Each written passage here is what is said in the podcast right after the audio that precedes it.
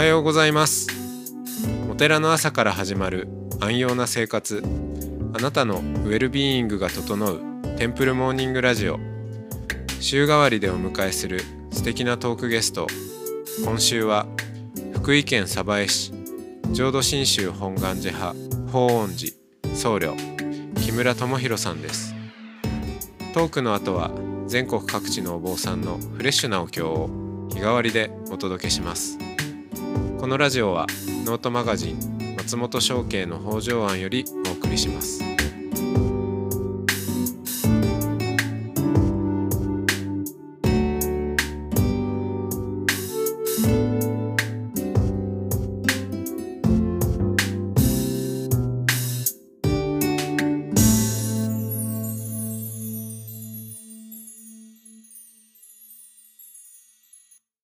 おはようございます。おはようございます。えー今日も木村智弘さんとおキムニーとおしゃべりをしていきます。よろしくお願いします。よろしくお願いします。はい、えーそうあのーまあ勝者の話をね結構じっくり聞いたんですけど、あのうん、で僕がその最近産業層をやっていていろんな企業の人と、まあ、接点があり、まあ、うん。その中であの特にあのキム・ニーは人事にも企業の、はい。企業内のその人事部にもいて、はい。まあ、そのそこでの会社で働く人たちをどう、おまあ、成長であったりケアであったりっていううん。部分を、あのしていくのかっていう、まあ、見てこられたと思うんですよね。で、まあ、その会社の中にいる時は別に仏教に触れてたわけでもないだろうし、まあうん。その普通の会社の常識の中でやってると思うんですけど、あの今まあこうしてまあお坊さんになり、まあ、仏教的な視点も得たところで、うん。まあちょっと話してみたいのは、うん。あの本当にそのうーんまあし最近健康経営とか、うん。まあ社員が幸福、えーう従業員が幸福であになる経営とか、まあ、そういったことってよく言われると思うんですけど、はい。そうしたことが本当に一体どうやって実現できるのかなっていうことをうん。よく考えるんですね。で、うん。自分なりに、あのー思うのは仏教って幸せになりましょうっていう教えではなくてどっちかっていうとその、うん。まあ、苦しみ苦からはいは始まってるんですよね。でで 苦というのはあのドゥッカあつまり思い通りにならないことであると。から人間はああしたいこうしたい、えーああいうふうにありたい、えーあれが欲しい、まあなんであれそのこうこうしたいっていうものがありうん。でだけれども満たされないっていうう、ん。うん、それが叶えられない。でそこにギャップが、あ苦しみとして生じていくと。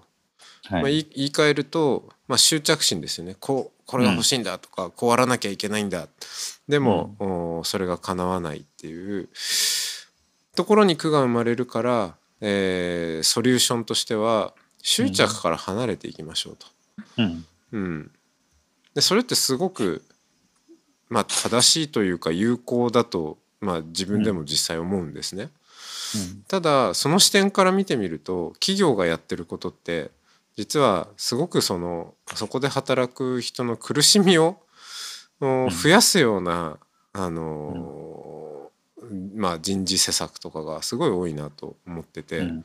例えばそのエンゲージメントっていう言葉、うん。ううんん。そのまあ忠誠心と訳されたり、まあ、なかなかうん。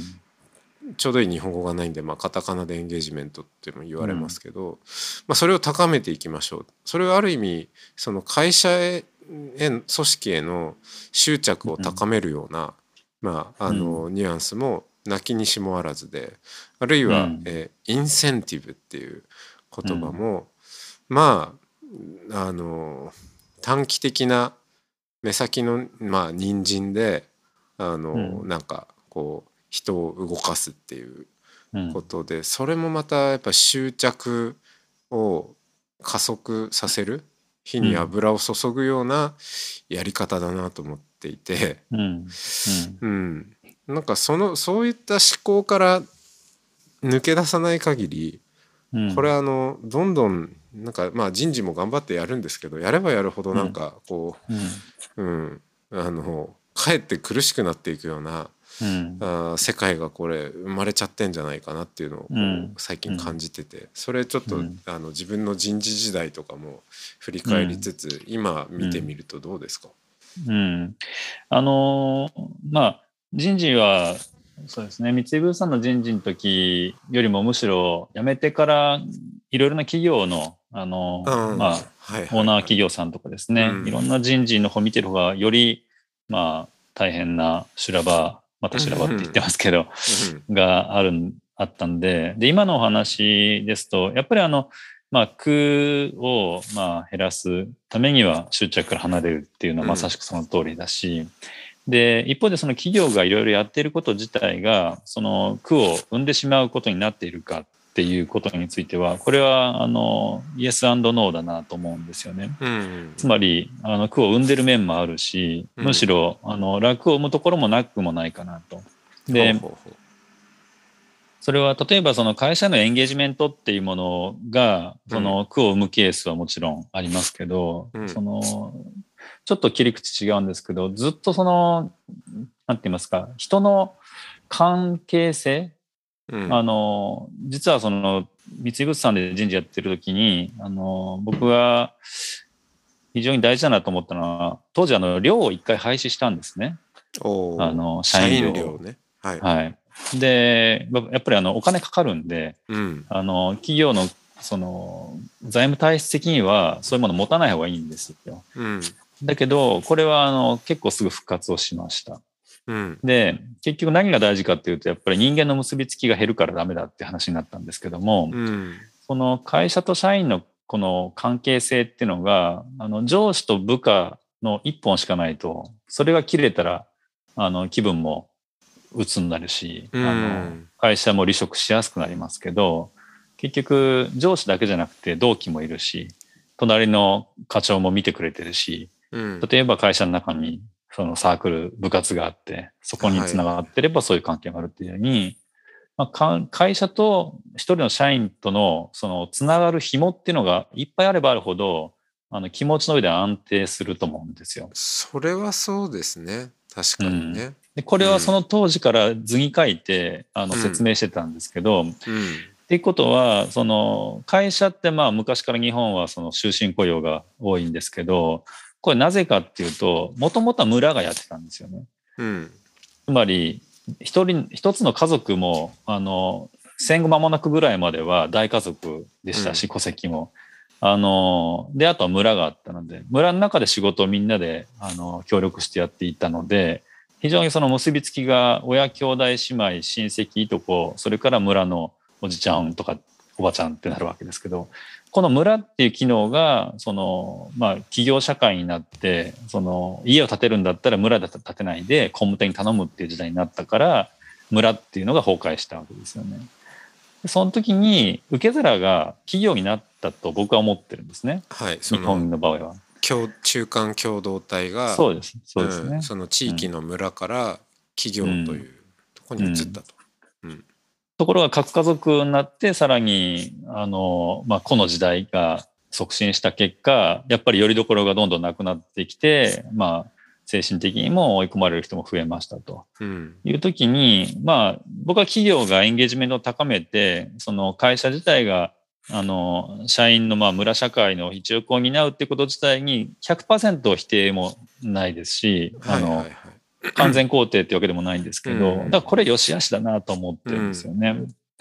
ですから、その、こう、人参をぶら下げるのも、あの、あるところまではその人参のために努力をして自分がいろいろ力をつけたり頑張ることにおいてはいいかもしれないですし、でもある程度超えていくと、その、まあ行き過ぎた、例えばストックオプションとかですね、あの、うん。いろんな問題がやっぱりその起きてくるので、やっぱり、あの、程度なのかなって思ってます。うん。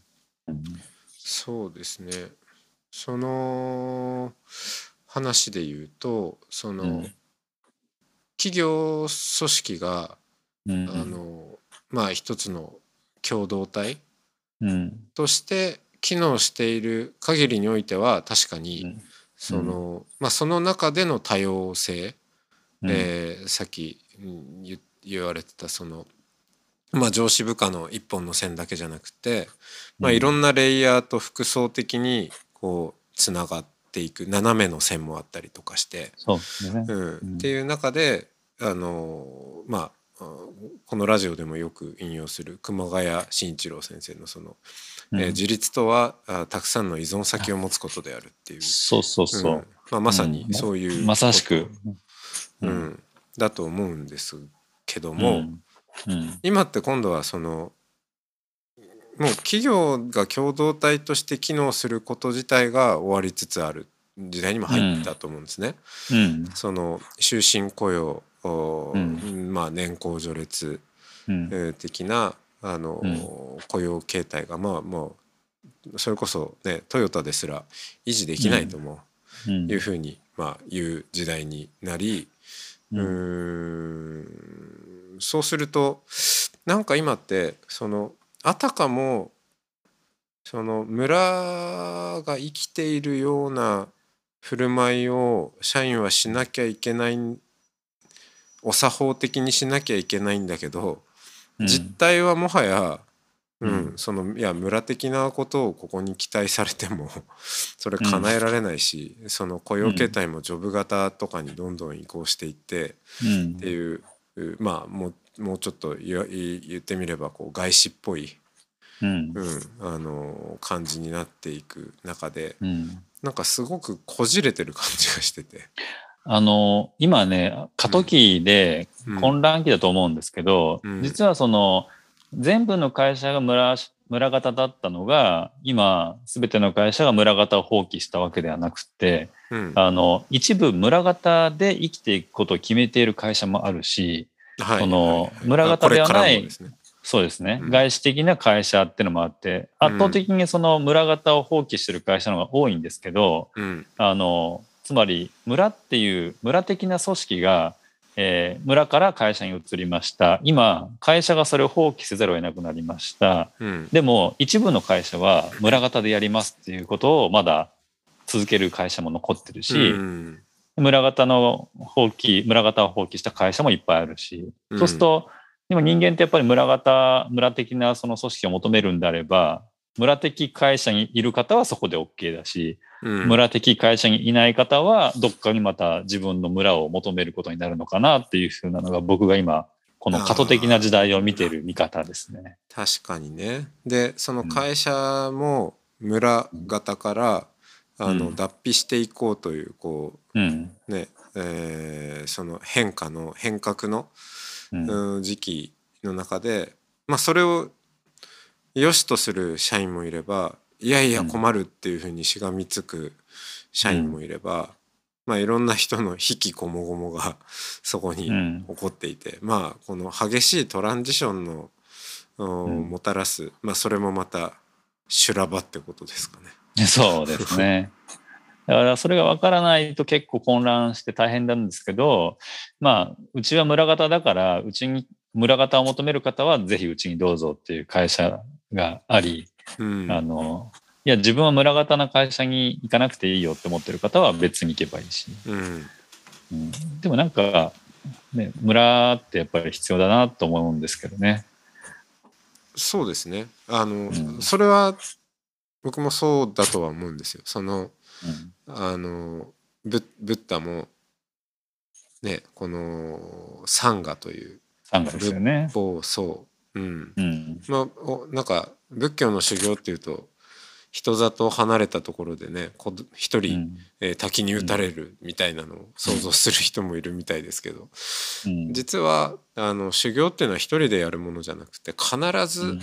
誰かと一緒に、えやるものである。そして、うん。まあ、あのその修行の成功悟りに至る道、えーにしてもうん。良き仲間を持つことが、まあ、その修行の成功を、まあ、あの決めるんだっていうぐらい、うんえーまあ、大事なことであるって、まあ言うん言ってますからね。えそうですね。うん。ーうん切磋琢磨する仲間ってのはやっぱ大事だと思いますね。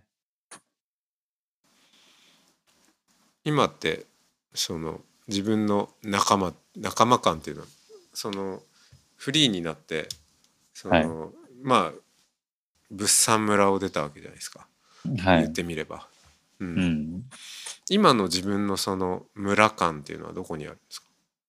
自分の村ですか。うん。どこだろう。まっちゃんはどう？ーんいくつかあるんじゃないかなと思うんですよね。うんまあその一緒にやってる未来の住職塾も、う、うん、その自分の,、まあ、あのたくさんの依存先の一つ。で、うん。まあ、ここの今こうしてあの君にと喋っている関係性もまたその一つだなとは思うんですけど。うん。うん。すいません、今、あの考える時間をもらうために振っちゃったんですけど、あの、僕もですね、えっと、わかりやすいその会社とか、そういう組織っていう形ではないんですけど、なんかこの、こういった考え方とか価値観が共有できている仲間っていうのがいるので、自分にとっての村っていうのはかなりこう、バーチャル的かなと。つまり、あの、自分のこの培ってきた考え方が、その、まあ、認、認め合える仲間っていうのが、自分にとっての、まあ、コミュニティっていうか村になってるような気がしますね。うんまあ、だから、まあ、まっちゃんと同じような答えかなとは思うんですけど。うん。逆に、例えば、その、まあ、えー僧侶だからとか、その、在家の、まあ、方だからっていうのではなく、その、まあ、利利他の精神を持って、そういう行動をしている人であれば、それは仲間ですし、あの、う実実際私が僧侶の、まあ、世界と、あの、ビジネスの世界と、両方にこう、行き来していながら、別にあの、なんていうんですか、人格を使い分けてるわけでもないし、自分は全くその、同じ一人の自分として振る舞ってるわけで、でも、向こうにもこっちにも話が通じる人がいるわけなんですよね。うん自分の中ではその、世間から見ると、えー仏教界とビジネス界っていう違う、こう、縁に見える世界ですけど、自分はそこにまたがるところにいながら、そこは自分の中の一つの世界として、あの、違和感なく、あの、まあ、シームレス、そのうん、境界線なく繋がってるような感じがしてますね。うん、そうですね、そこは結構大事なポイントだなと思っててうん。あの、まあ、ビジネスマンとしての顔と僧侶としての顔があります、ではなくってうん。あのいつもまあどっちも同時にあるとか、そうですねう。ん、うんい。やそそれでこそまああのまあ特にその浄土真宗のうん僧侶ら,、うんらしさでもあると思うんですよね。うん。うん、なんかその二面性が同時にあるって仏教的じゃないですか。うん、そうそうそうそううん。はいまあそれが現代仏教層かなとうん。思います。すね。じゃあちょっと今日はそんなところで。あはい。ありがとうございます。はい、ありがとうございます。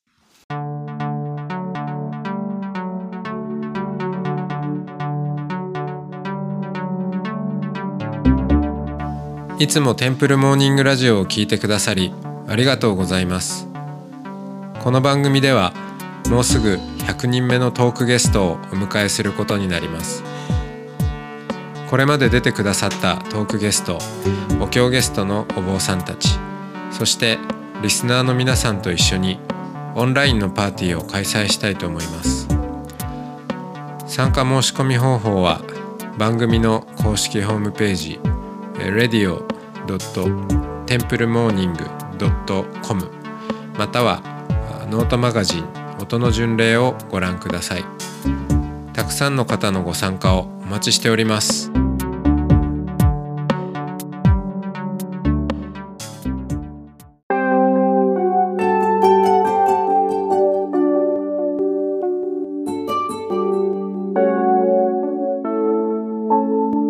ここからは音の巡礼のコーナーです。全国各地のお坊さんのフレッシュなお経を日替わりでお届けします。登場するお経や坊さんに関する情報はノートマガジン音の巡礼をご覧ください。トークゲストへのメッセージやお経の感想などもノートマガジン音の巡礼ウェブサイトのコメント欄でお待ちしております。それでは今朝も音の巡礼へいってらっしゃい。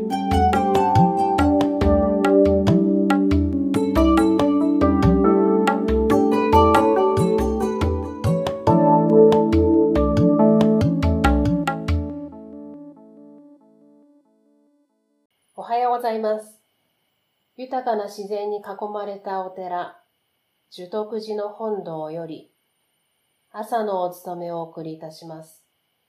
まずはじめに、仏様の徳を称えたお経、七本ををお唱えいたします。その後に、般若心経、光明心音とお唱えいたします。般若心経、光明心言は、よろしければご一緒にお唱えください。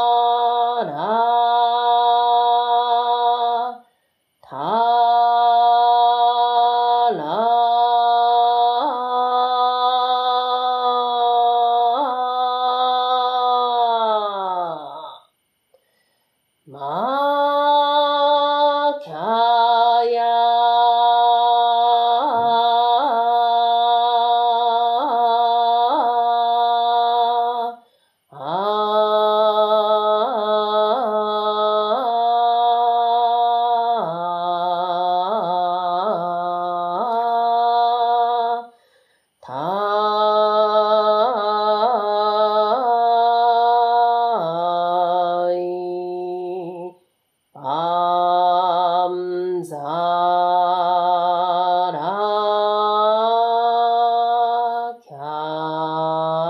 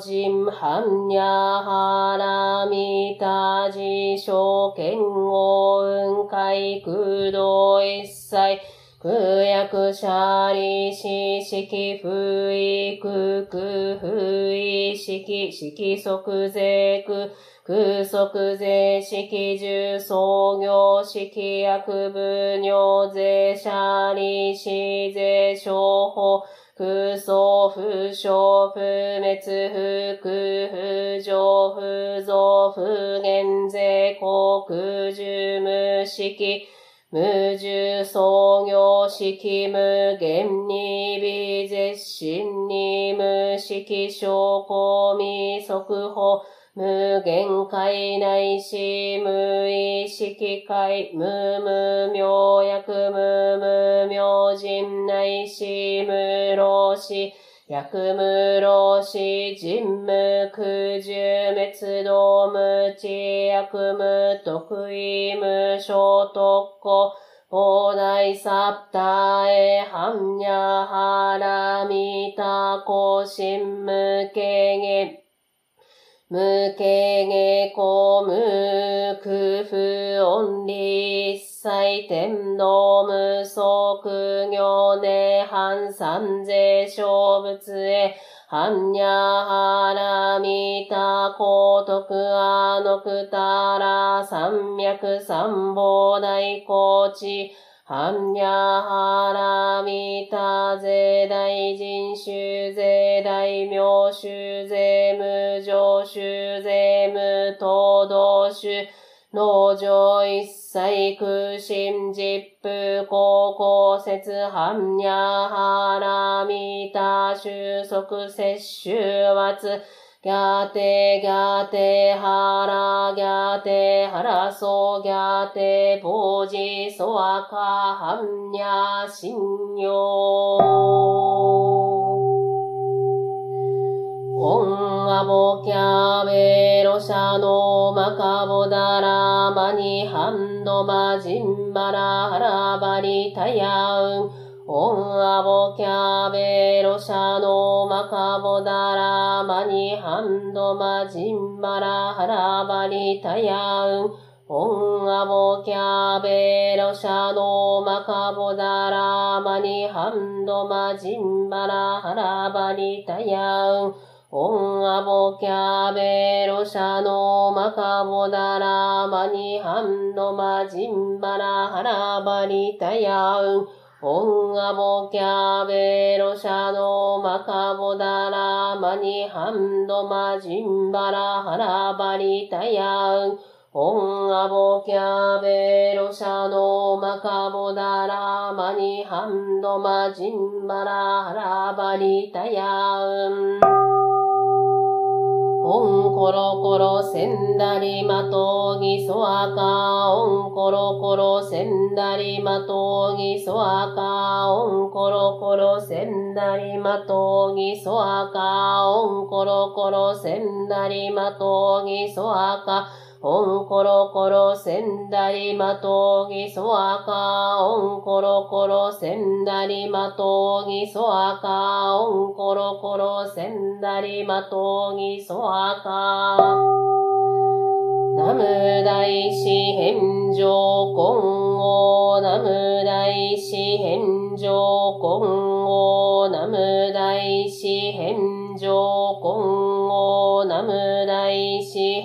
返上今後ナム大師返上今後ナム大師返上今後ナム大師返上今後ナム工業大師ナム工業大師ナム工業大師ナム工業大師ナム工業大師ナム工業大師ナム工業大師ナム専用僧正ナム専用僧正ナム専用僧正ナム専用僧正ナム専用僧正ナム専用僧正ナム専用僧正エコ先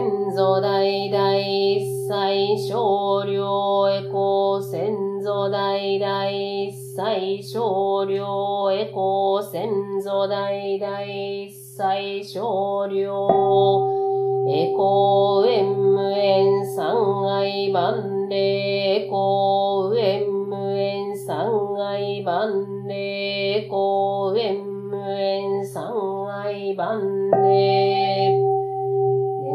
願わくはこの功徳をもってあまねく一切に及ぼし我らと主上と皆ともに仏道上善こと。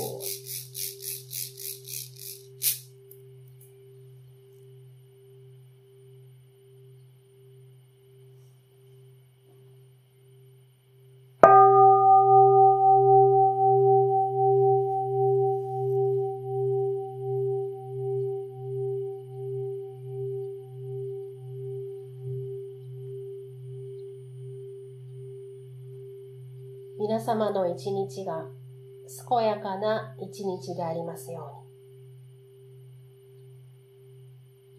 うに。お勤めありがとうございました。